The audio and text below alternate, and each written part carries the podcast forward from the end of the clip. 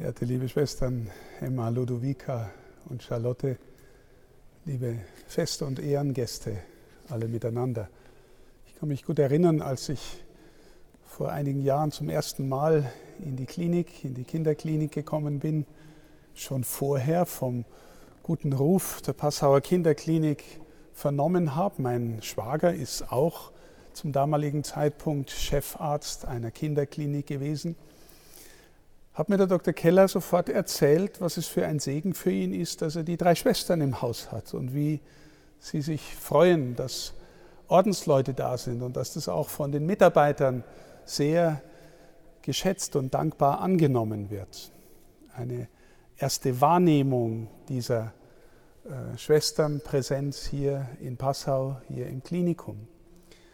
Und wenn ich dann so da und dort auch noch einmal da war oder mit den Menschen gesprochen habe, dann habe ich immer wieder gehört, wie schön, wie unaufdringlich und trotzdem in einer Art äh, freundlichen, fürsorglichen Präsenz die Schwestern im Haus wahrgenommen wurden. Erst vor kurzem hat mir eine junge Frau erzählt, besser gesagt, ich habe es gehört von jemand anderen, von einer jungen Frau, die ein wenig ähm, persönliche Probleme hatte und irgendwie auf der Suche nach Stille war und die Krankenhausklinik, äh, das, die Kapelle in, in der Kinderklinik für sich entdeckt hat und da gerne hingegangen ist und so froh war, dass auch immer irgendwie Schwestern da waren, denen sie begegnet ist und die dann wirklich gelitten hat, als in der Corona-Zeit sie da nicht mehr hingehen konnte. Also ich will das einfach nur sagen, solche Bemerkungen, die immer wieder gekommen sind, weil sie etwas ausdrücken über den Geist, der von Ihnen, verehrte Schwestern, ausgegangen ist und mit dem Sie die Klinik, die Patientinnen und Patienten, die Jungen, deren Eltern und Angehörige und vor allem auch die Mitarbeiterinnen und Mitarbeiter mitgeprägt haben. Wenn wir eben in Lesung und Evangelium hineingehört haben, dann werden Sie womöglich denken, das haben wir extra für Sie ausgesucht, aber der Herrgott tut oft nichts als fügen. Und es war also eine Fügung, dass ausgerechnet für den heutigen Tag diese Lesungen ähm, anstanden. Und ich lese das nochmal vor, äh, weil es so schön passt irgendwie. Ebenso seien, sagt Paulus an Titus, und der soll es praktisch seiner Gemeinde sagen, Ebenso seien die älteren Frauen würdevoll in ihrem Verhalten, nicht verleumderisch und nicht trunksüchtig. Sie müssen fähig sein, das Gute zu lehren, damit sie die jungen Frauen dazu anhalten können, ihre Männer und Kinder zu lieben. Natürlich atmet der Text ähm, gewissermaßen äh, Familienkolorit der Antike, besonders im Verhältnis von Männern und Frauen. Aber wenn ich da sehe, dass sie also äh, Schwestern sind, die viel Umgang hatten mit jungen Frauen, mit Müttern vor allem und äh, durch ihren Umgang ähm, auch mit den Kindern und mit den Menschen überhaupt gezeigt haben, wie das geht, miteinander gut umzugehen, dann glaube ich, ist es ein Text, der durchaus auch für sie zutrifft. Ich habe in der Zeitung gelesen die nette Geschichte von dem kleinen Jungen, der ihnen dann gesagt hat, mit dem Heimgehen ist noch nicht so, muss noch nicht so schnell gehen, weil, weil er sich in ihrer Umgebung und in ihrer Gegenwart so wohl gefühlt hat. Und vielleicht hat er das dann auch seiner Mama erzählt, wie schön es bei den Schwestern waren, wie mütterlich fürsorglich sie waren. Sie sollen auch, steht hier, besonnen sein, ehrbar, häuslich, gütig, damit das Wort Gottes nicht in Verruf kommt. Auch das, glaube ich, die Selbstverständlichkeit, mit der sie ihr geistliches Leben, ihr Gebetsleben aufrechterhalten haben, in der Fürsorge für Kapelle und Sakristei und für das gemeinschaftliche Leben. Man hat immer offensichtlich auch gespürt, warum sie da sind, warum sie in erster Linie für Gott da sind und deswegen und aus dieser Berührung für die Menschen da sind. Und auch das Evangelium von heute ähm, sagt etwas darüber, Wahrscheinlich werden Sie sich damit identifizieren können, auch wenn es ziemlich brutal klingt. Also da steht, wenn ihr alles getan habt, sagt Jesus, was euch befohlen worden ist, sollt ihr sagen, wir sind unnütze Sklaven, wir haben nur unsere Schuldigkeit getan. Was ist damit gemeint mit diesem harten Wort? Ich glaube, damit ist einfach gemeint, wenn man mal gewissermaßen innerlich in die Freude durchgebrochen ist, dass man für diesen Gott da sein und ihm dienen darf, dann kommt man vielleicht gar nicht so leicht auf die Idee, ähm, so viel Anerkennung zu wollen oder sich danach zu sehnen, mehr zu werden, mehr zu wollen, sondern man tut einfach seinen Dienst, weil man ihn gern tut. Um Gottes Willen, um der Sache willen, um der Menschen willen.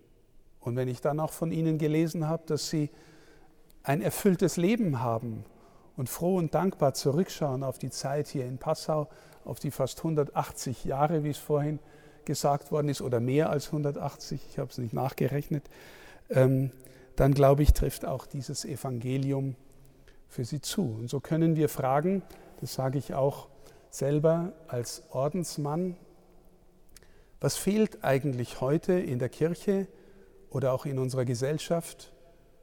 Was fehlt, wenn die Ordensleute fehlen? Was fehlt uns? Weil wir alle wissen, dass die Zahl der Ordenschristinnen und Christen massiv zurückgeht in unserer Kirche. Im Nachdenken über dieses Fest, über diesen Tag heute, habe ich äh, gedacht, es fehlt der Geist des Überflüssigen. Und das sage ich sehr bewusst, liebe Schwestern und Brüder, in der doppelten Bedeutung dieses Wortes. Der Geist des Überflüssigen. Ich sage das deswegen, weil wir in unserer Gesellschaft vielleicht gerade und besonders im medizinischen Betrieb dazu neigen, alles auf Funktionalität und Effektivität zu reduzieren.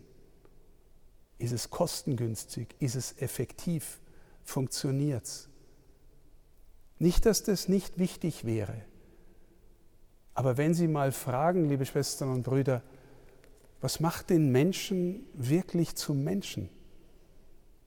Ist es nur dies, dass er funktioniert, dass er arbeitet, damit er Geld verdient, um überleben zu können?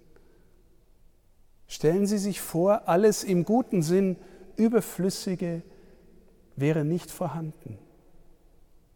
Die Schönheit der Kunst, die Freude an der Musik,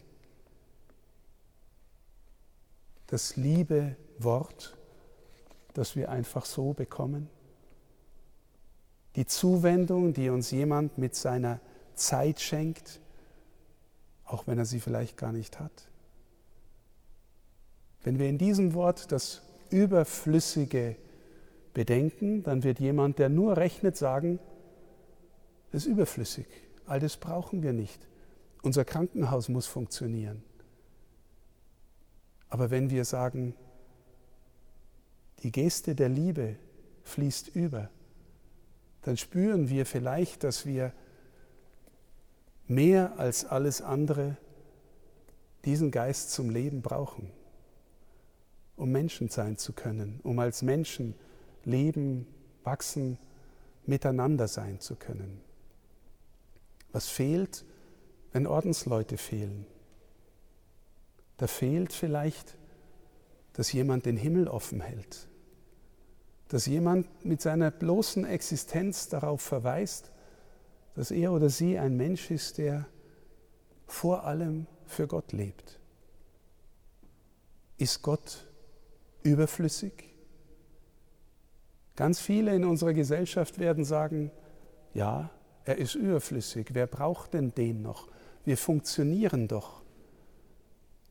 Sehen wir nicht gerade in einer Zeit wie dieser, dass der Mensch eigentlich das Wesen ist, wie Papst Johannes Paul II. mal gesagt hat, das Wesen ist, das vom Glauben lebt, vom Vertrauen lebt und dass wenn der Glaube an Gott, an Christus verschwindet, dass der Mensch dann gefährdet ist, nicht einfach nichts zu glauben, sondern vielleicht sogar allen möglichen Mist zu glauben?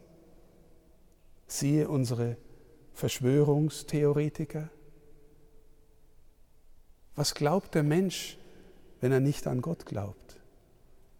Wir spüren, wenn wir der Frage nachgehen, dass der, der der überflüssigste von allen ist, vielleicht der notwendigste von allen ist, weil er am meisten in der Lage ist, Not zu wenden. Was fehlt, wenn Ordensleute fehlen? Menschen, die mit ihrer bloßen Existenz darauf hinweisen, dass der Himmel offen ist, dass es diesen Gott gibt, dass sie Menschen sind, die froh und glücklich und zufrieden sind, obwohl sie ein Leben des Verzichtes leben, weil sie von einem Reichtum berührt sind, der immer noch mehr wird, wenn man ihn weiter verschenkt, überflüssig ist, der sich von selbst gibt, der vergibt, der uns hilft zu leben, zu atmen, zu wachsen. Liebe Schwestern, liebe Hemma, Ludovico und Charlotte, Sie hinterlassen eine Lücke, eine große Lücke in der Kinderklinik.